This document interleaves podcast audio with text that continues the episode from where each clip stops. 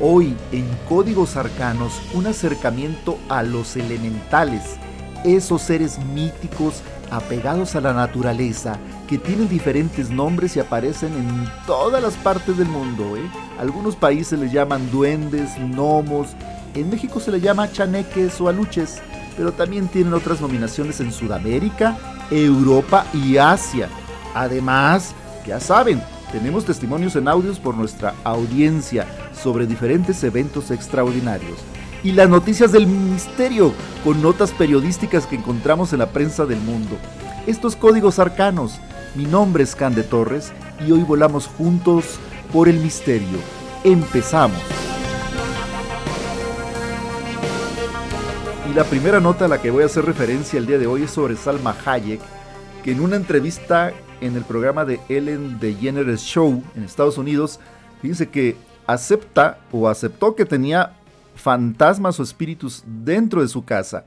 Ella vive en Europa y eh, bueno, en, esa, en esa casa, que es una casa muy antigua, eh, resultó que empezó a tener ciertos eventos paranormales como sonidos extraños, movimiento de objetos, eh, que se le abría y cerraba la puerta, una serie de cuestiones que ella consideraba que no estaban dentro de los parámetros normales. Entonces se le ocurrió, decía en el programa, llevar a una medium o sanadora para que le hiciera una investigación y supiera exactamente qué es lo que estaba pasando.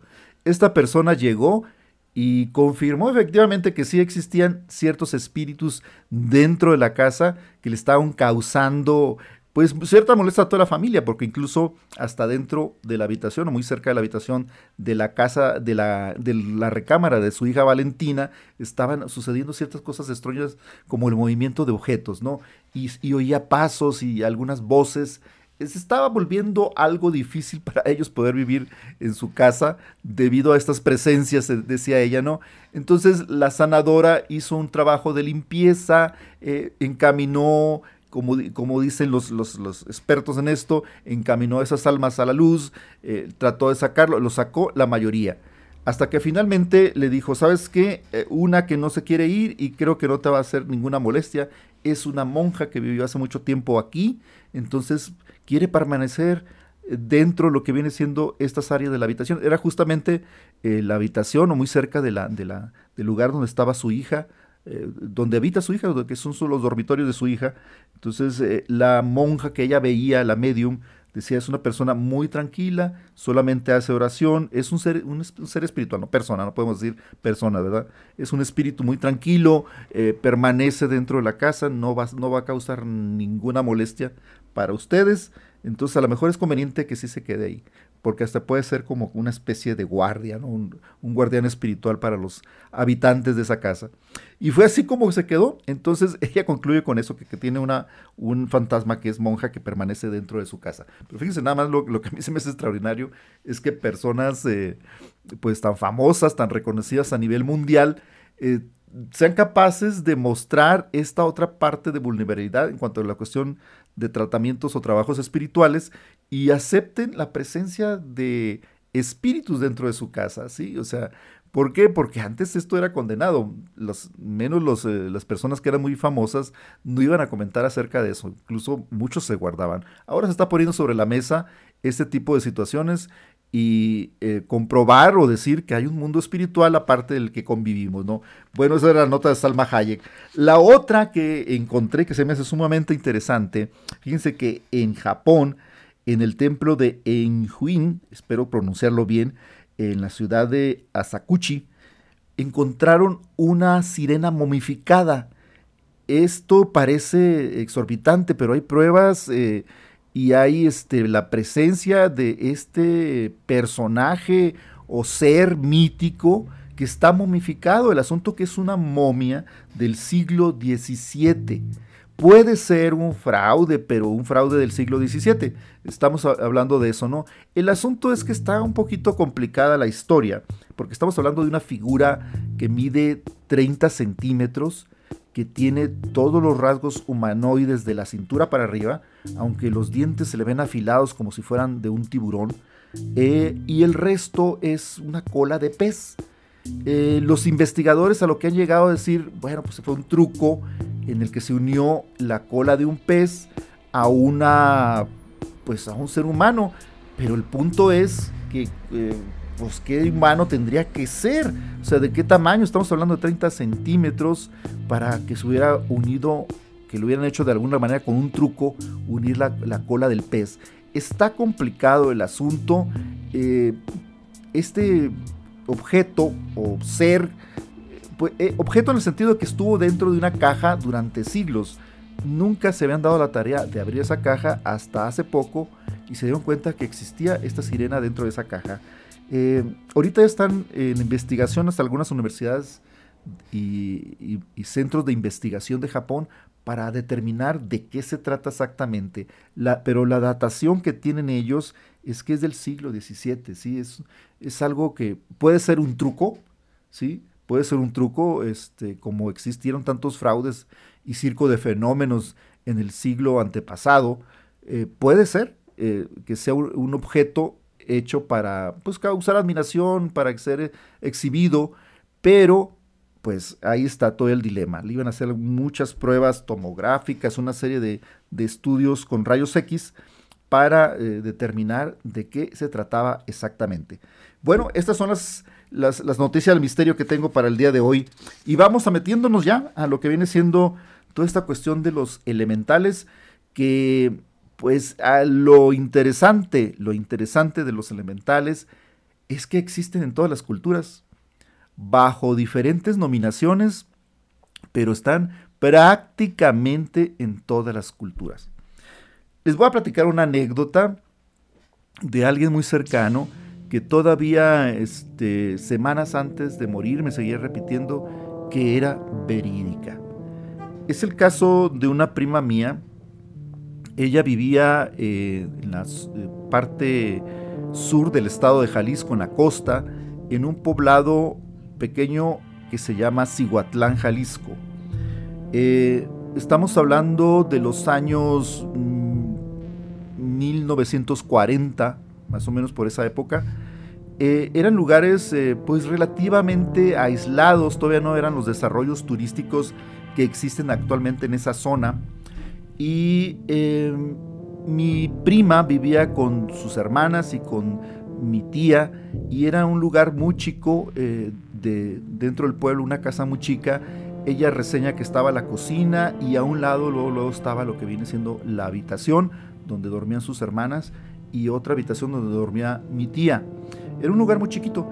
Había alguna estancia, a lo mejor sí, pero ella decía que era un lugar muy chico.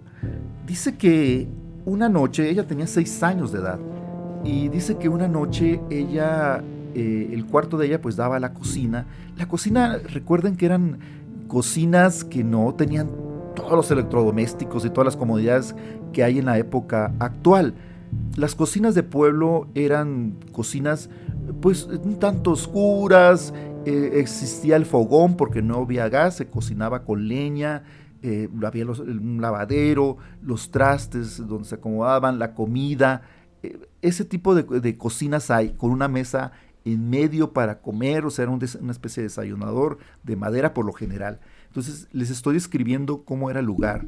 Resulta que ella estaba ese día mm, dormida o semi-dormida. Dice, pero de pronto me levanté porque empecé a percibir dentro de la cocina ruidos y como estaba cerrada la puerta que unía la cocina con su habitación, dice que a través de la rendija de la llave mm, empezó a percibir ciertas luces y se le hizo extraño porque no había en el pueblo luz eléctrica o muy pocas casas contaban con luz eléctrica en ese tiempo. Entonces le llamó mucho la atención que eran como una especie de luces de colores. Dice que de niña pues se levantó a medianoche, no despertó a nadie y se fue y se asomó a través de la rendija.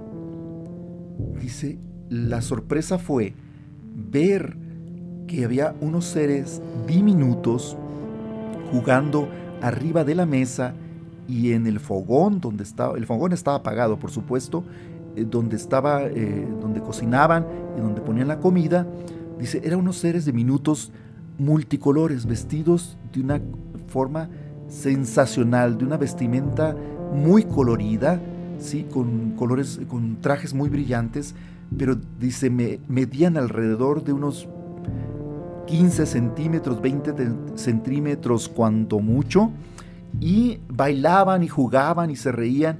Y dice, para mí me causó mucha gracia, era como si estar viendo televisión a través de esa rendija, y yo me quedé admirada.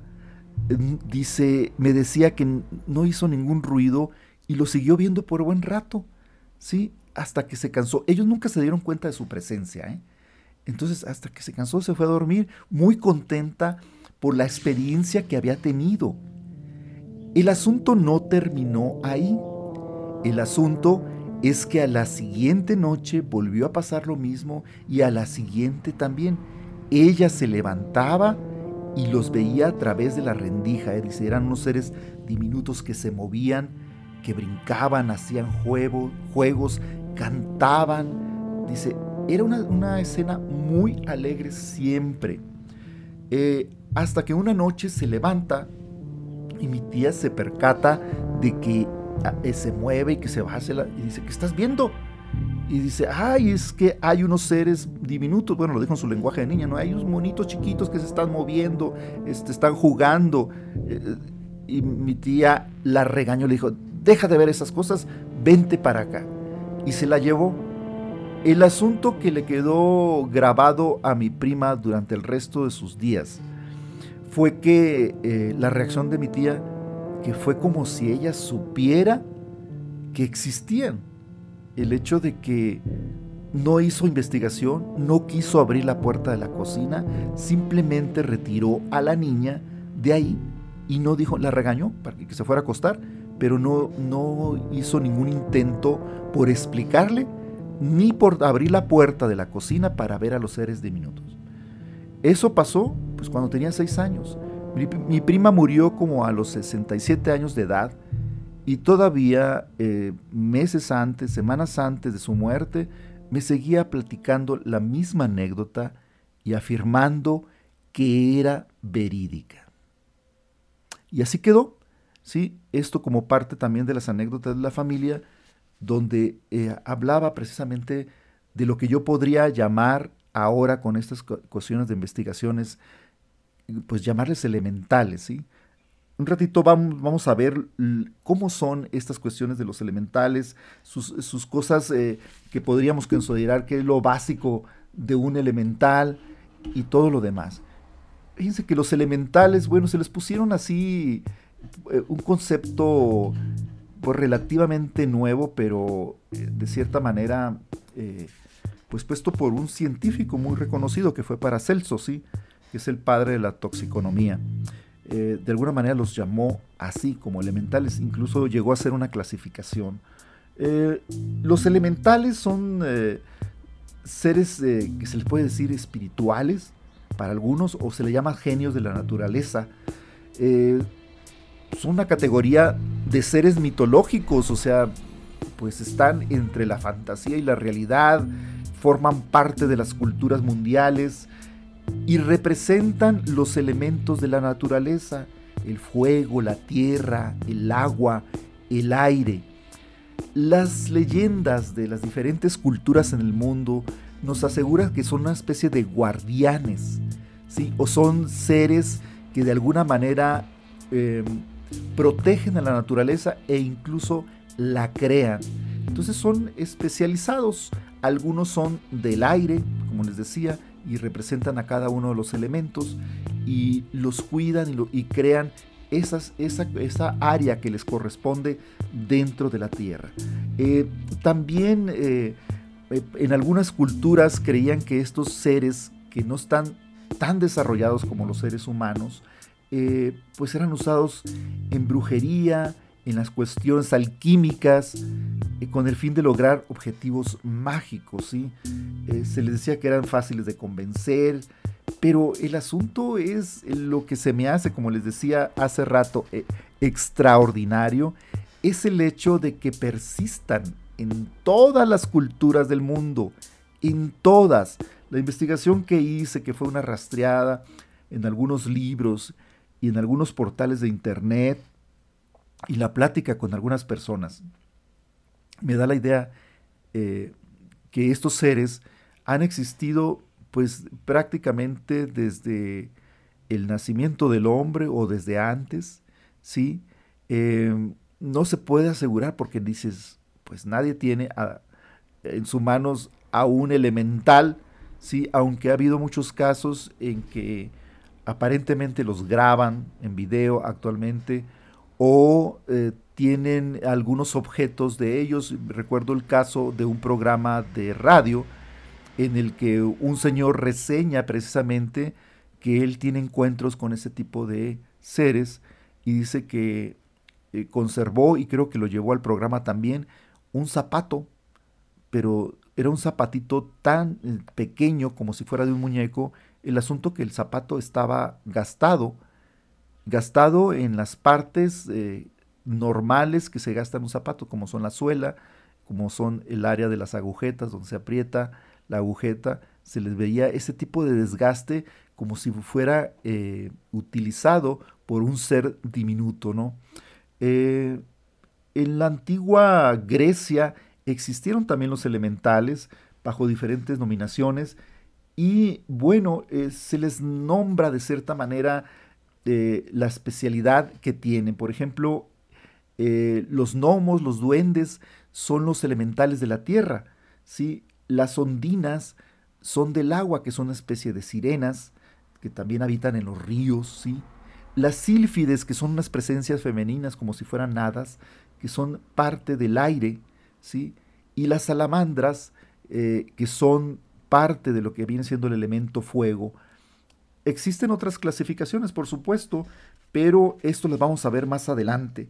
Fíjense, eh, eh, la cuestión de los elementales también ha llegado este, a muchas partes de lo que vienen siendo los medios de comunicación. Si ustedes dan un rastreo eh, en algunos portales, se encontrarán que hay mucha información acerca de ellos, porque bueno, como les decía, son partes de la cultura general de cada uno de los pueblos bajo diferentes nominaciones, que ahorita un ratito más vemos también cómo se llaman en, Asia, cómo se llaman en, Europa, cómo se nombran aquí en América, en América del Sur, donde su presencia es constante, ¿sí?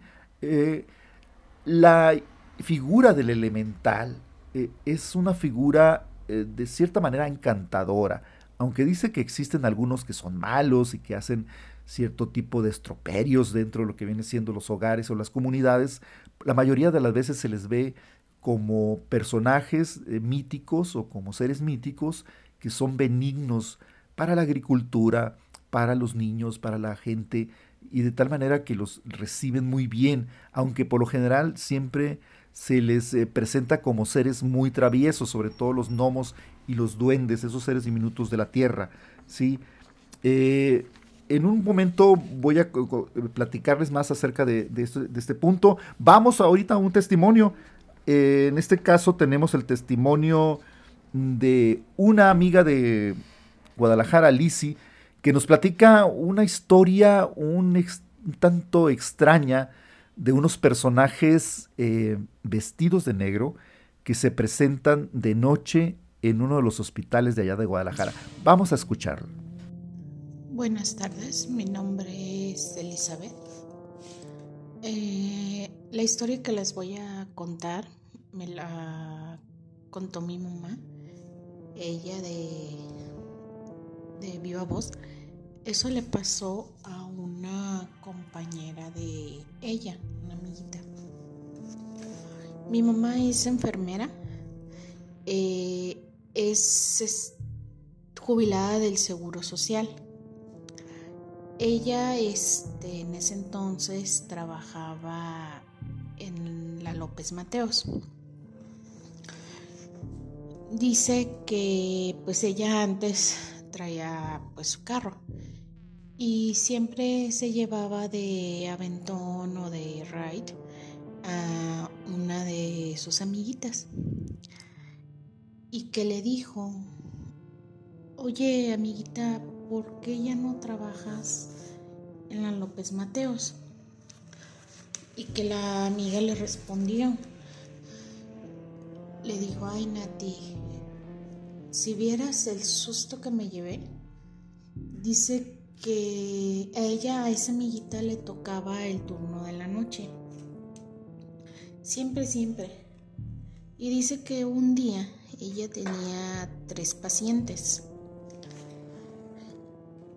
Dice que ella estaba pues ahí en su, en su turno y que en el pasillo, en el pasillo de los hospitales, no sé si los ubiquen, son muy largos.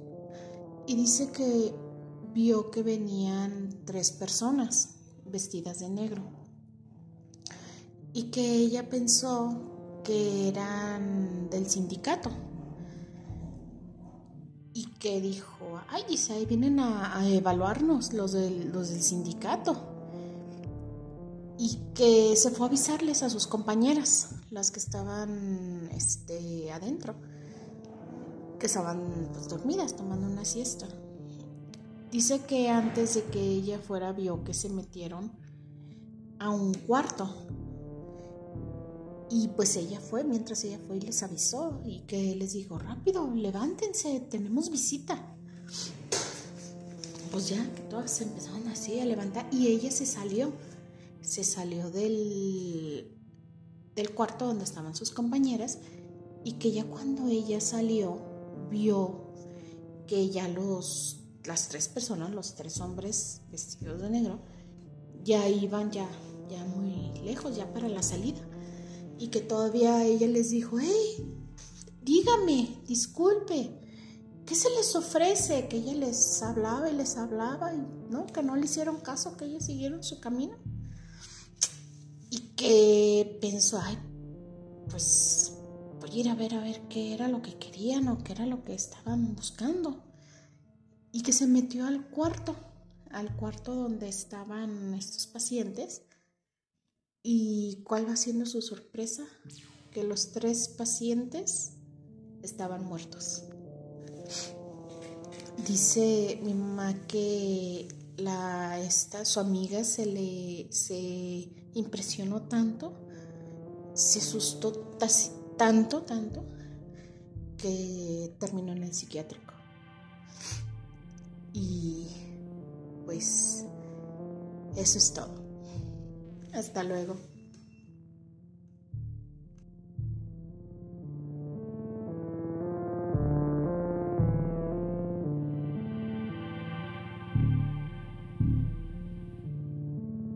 sobre esos seres eh, vestidos de negro que hacen una presencia como de muerte dentro de ese hospital.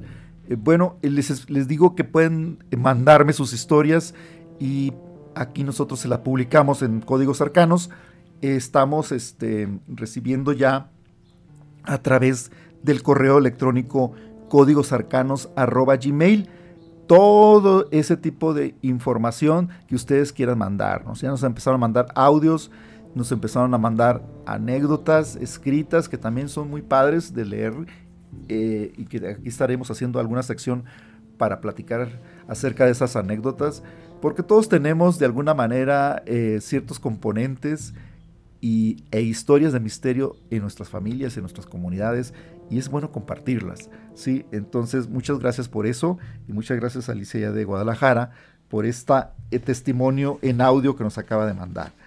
Bueno, continuando con el tema de los elementales, fíjense que para Celso era un eh, investigador, pues eh, nacido en Europa en 1493, fue alquimista, médico, astrólogo suizo. Fue conocido porque se creía que había logrado la transmutación del plomo en oro. Imagínense nada más, era una especie de alquimista. Y es considerado, bueno, como el padre de la toxicología. Em, este hombre hizo eh, por primera vez el término, utilizó por primera vez el término de elementales y habló en un libro acerca de estos, cuatro, de estos cuatro elementos y de las criaturas fantásticas que existían antes del mundo, decía. Em, así la tierra pertenecía a los gnomos, como les decía hace rato, el agua a las dereidas, eh, el aire a los silfos, espíritus del viento, el fuego a las salamandras, hadas del fuego. Eh, Paracelso eh, era un personaje muy interesante. Yo creo que no se ha hecho una película de él, pero es esa unión, extraña unión entre la utilización de las cuestiones místicas, eh, espirituales, con la utilización de la ciencia. Es un personaje que está en esos dos mundos como pocos han existido, ¿sí? Eh, no recuerdo muchos que hayan estado dentro de esos dos mundos, eh, que, que, hayan tenido la voluntad de decir me gusta y investiga la cuestión científica y por otro lado el mundo espiritual. Son pocos los personajes dentro de la historia eh, del mundo acerca de que puedan tener y abarcar estas dos áreas que tengan interés. ¿sí? Entonces él tenía mucho interés, pues, como les decía, en la cuestión toxicológica, de las cuestiones de los venenos, todo ese tipo de rollos, y por otro lado, la cuestión mística, de tal manera que nos, nos otorga eh, este tratado de los silfos, pigmeos, salamandras y otros seres, publicado en 1566.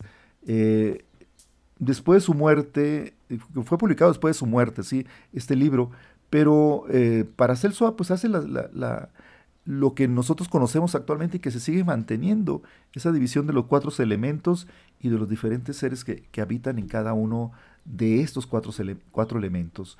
Eh, para Celso fue una persona, una personalidad muy extraña, muy difícil de definir para muchos. Eh, algunos no lo consideraban científico, pero también tuvo sus eh, descubrimientos dentro de lo que viene siendo la ciencia y siempre les daba una especie de eh, no poderlo clasificar y les daba desconfianza que fuera una persona que tuviera el interés también en las cuestiones espirituales, como les decía, místicas, y que investigara y que fuera más allá, de tal manera que como se atreviera a hacer una clasificación de estos seres como si los realmente, y para muchos queda la duda todavía, como si realmente los hubiera visto, como si realmente le hubiera tocado convivir con estos seres eh, tan extraordinarios, ¿no? Eh, que de alguna manera u otra, pues están ahí presentes en la vida de Paracelso y, presentes en todas las culturas. En ese tiempo él no tenía la mejor el conocimiento de lo que tenemos ahora, que aparecen eh, prácticamente todas las culturas del mundo están apareciendo o han aparecido estos personajes, incluso en pinturas, en historias, en cuentos. Eh, aquí en México eh, se les llama, por ejemplo, aluches. Eh, en parte de México, en Belice y en Guatemala. ¿sí? Son los equivalentes, por ejemplo, a los elfos o los duendes europeos. Generalmente se dedican eh, lo que dicen las la, leyenda de los pueblos, a robar niños, extraviar ganado, hacer todo tipo de diabluras y travesuras, ¿no? Eh, en, por ejemplo, en Perú, Bolivia y parte de Chile, de Chile existen los apus, que también son elementales de tierra y se les considera que son dueños de montañas, ¿sí? por ejemplo, otro, por ejemplo, de, de Chile, son los Achimayen, Achimayen eh, estos eh, son también muy parecidos a lo que vienen siendo los duendes y, parecidos mucho a la figura, dicen que de un bebé humano de pocos meses, pero bueno, con actitudes de, ser adulto, pues es un homo, pues es lo mismo. Pero si ustedes ven eh, las figuras que hay en pinturas de, por ejemplo, de los seres elementales de aquí Latinoamérica, pues los van a ver vestidos con ciertos ropajes que son propios de cada una de las regiones con ciertas características, pero prácticamente son los mismos seres de minutos que vemos en Europa y los mismos que también vemos en Asia y en otras culturas. ¿sí? Estos seres eh, son extraordinarios en, todos los sentidos eh, porque vuelven a aparecer una y otra vez eh, en la historia de la humanidad. Actualmente si ustedes se meten a internet van a ver infinidad de videos de supuestos avistamientos de duendes en casas, en campos, en montañas, Eh, hay un señor que supuestamente se dedica a grabar este, en una montaña de Europa estos personajes. Ahora con lo que viene siendo la animación digital, pues es muy fácil, relativamente fácil, pues recrear un duende. Eh, el asunto cuando se, se, complica, cuando ves que el testimonio te lo da una persona que difícilmente podría hacer una especie de digitalización o animación por computadora. Entonces te queda la duda como que diciendo, ¿existen estos seres realmente? ¿Son parte de nuestras vidas? ¿Han existido en parte de nuestra cultura? Eh, eh, ¿Están actualmente en vigencia todo este tipo de seres míticos? Pues te entra la duda, ¿verdad? No deja de ser eh, pues fantástico imaginar un mundo compuesto por estos seres diminutos que tienen tantas leyendas y que supuestamente viven tantos años porque los elementales de esa característica tienen que si bien algunos no son inmortales, pero sí permanecen en, la, en el mundo este, por muchos más años que lo que vienen los, los que lo que tenemos los humanos, ¿no? Eh, estamos hablando que ellos tienen vidas de 300, 400, 500 años. Eh, en Europa eh, he visto en algunas partes eh, de lo que viene siendo los Países Bajos, toda esa parte de Europa, eh, vemos que ellos ponen en, algunas villas o en algunas partes de sus, de sus casas o en algunas montañas, ponen casitas pequeñitas, ¿sí? Porque invitan a esos elementales pues a vivir ahí y vemos que los niños y respetan esas casitas, ¿eh? muchas veces están pegadas a las montañas, y los niños y, los, los, adultos pues van y les dejan comida y les dejan cosas. Algunas personas aseguran que la comida desaparece. O sea que como que si ellos realmente esa casa que los humanos fabricaron para ellos, que están muchas veces hechas de piedra y son unas casas diminutas y son unas casas hermosas, ¿eh? que las vemos y que son una especie de maqueta, ¿sí? como una especie de casa de muñecas, pero pues hechas con buenos materiales como para que aguante la intemperie y eh, la gente tiene eso y pide un deseo y les lleva que un dulce, que comida, que esto, que lo otro y aseguran las personas que viven alrededor o cerca de esos lugares como son una especie de eh, lugares de devoción, ¿no? Eh, aseguran que la comida desaparece. Puede ser por muchas razones, ¿verdad? Pero pues la leyenda asegura que ellos salen y aprovechan ese alimento que los humanos les llevan a, los seres estos. ¿no? Vamos con otro testimonio. En esta ocasión eh, nos metemos en un tema que no hemos abordado dentro de lo que viene siendo el podcast, eh, códigos arcanos, pero que también en determinado momento podemos abordar porque hay infinidad de historias, hay muchas cosas que contar, lo que es el fenómeno ovni. Aquí es una mm, visión eh, que tiene un avistamiento que tiene, perdón, un avistamiento que tiene un amigo que vive allá en Saltillo, Coahuila. Y vamos a escucharlo a ver qué nos dice. ¿Sale?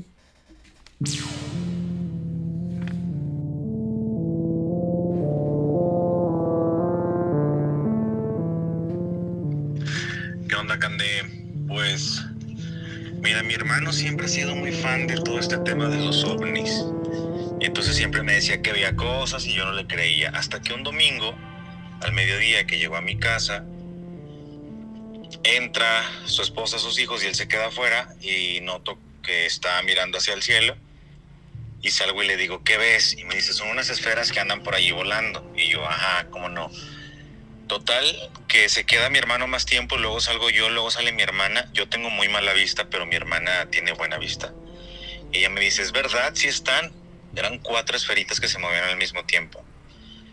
Y me prestaban unos miralejos, yo me los pongo y alcancé a ver las esferas. Eran cuatro esferas que estaban como girando y de repente, ¡fum!, desaparecieron, pero con una velocidad impresionante. Entonces, a partir de allí, pues nació como este gusto por el tema de los ovnis, pero sinceramente es la única experiencia que yo he tenido, pero pues claro que me encanta, quisiera saber qué hay más allá. Pero bueno, es una breve experiencia, pero lo vi.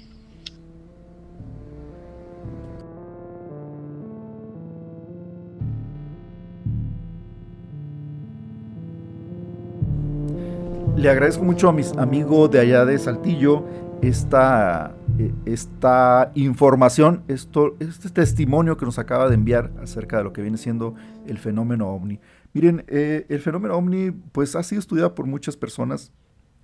Algunos tienen testimonios muy buenos, se han hecho documentales muy elaborados, eh, mucha gente asegura los avistamientos, mucha gente ve ese tipo de cuestiones en el cielo. Hay mucha, mucha, mucha, mucha información. Sin ser un especialista en esta área, eh, pues también es, algo que llama la atención. A mí me llama mucho la atención eh, mucho lo que viene siendo las personas que han sido supuestamente abducidas, ¿sí? y que tienen testimonios de avistamientos muy claros y muy cercanos. Ese tipo de, cuando me encuentro ese tipo de material me gusta leerlo porque, como les decía, muchas veces el fenómeno paranormal, extraordinario o cuestiones de misterio se dan en personas que son comunes. Es, eh, me cuesta trabajo creer, por ejemplo, cuando son personas que hacen eh, o que tienen conocimientos técnicos de digitalización o de recrear alguna escena o de producción, pero cuando son gente eh, que no tiene ese tipo de voluntad o profesión, pues eh, me, cuesta mucho trabajo no entenderlos, ¿eh?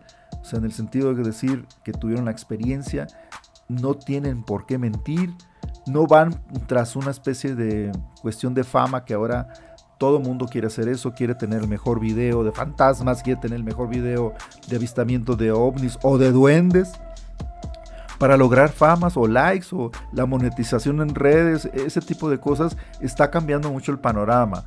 ¿sí? Antes encontrábamos más testimonios más verídicos de gente más sencilla que no estaba buscando ese tipo de cuestión y que dices tú, pues tampoco tienen por qué mentir ni meterse en problemas y más en una época pasada en la que hablar de esos tipos de temas pues era casi condenatorio, ¿sí? en el sentido de que la gente pues se asustaba o te tildaba de loco o no te, no te atrevías, no, simplemente no decías ese tipo de experiencia que tenías. Ahora ya la gente, artistas, eh, como vimos el caso de la nota que vimos de Salma Hayek, o gente del deporte, dicen y aseguran cierto tipo de cuestiones. Ahora sí se están atreviendo a hacerlo y eso es muy bueno también, ¿verdad?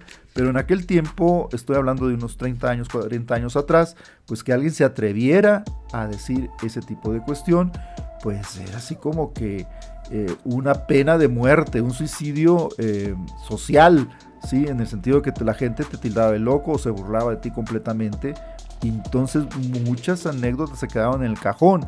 Gente que tuvo testimonios o cercanía, por ejemplo, con ovnis o con fantasmas o con otro tipo de, de, cuestiones dentro del mundo del misterio, pues no se atrevían a decir absolutamente nada por temor al escarnio público. Entonces, actualmente todavía puede existir algo, pero no, las nuevas generaciones están hablando y no quieren quedarse calladas sobre ciertos temas. Eso también tiene una grandísima ventaja. ¿sí?